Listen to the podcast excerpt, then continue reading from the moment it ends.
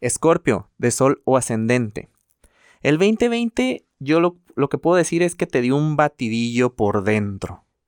Y vaya, tú eres una persona muy profunda, interna, que todo, todo introspecta. Y, y vaya, eh, ahora sí que, que te dio en tu, en tu mero mole. Y esto te llevó a cabo que es importante no dejar todo aquello adentro, sino expresarlo, externarlo de una manera, este, pues sana, de una manera proactiva.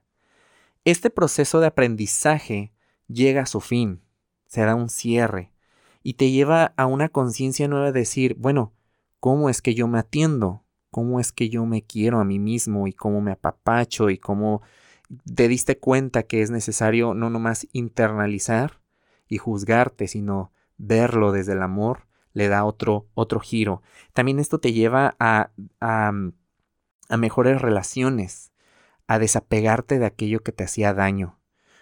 Y bueno, pues yo quiero que te vayas de tarea, te lleves de tarea esta pregunta. ¿Qué hay de nuevo en esto? ¿Qué hay de nuevo en mis relaciones? ¿Cómo yo me conecto con los demás? Que pues es importante porque hablando de, de un escorpio, ya sea sol ascendente, la entrega para ti es importantísima. Entonces, en asuntos de intimidad, ¿qué has descubierto? Y llévalo a cabo, llévalo a cabo, descubre ese, eh, esa intimidad contigo mismo o con tu pareja inclusive.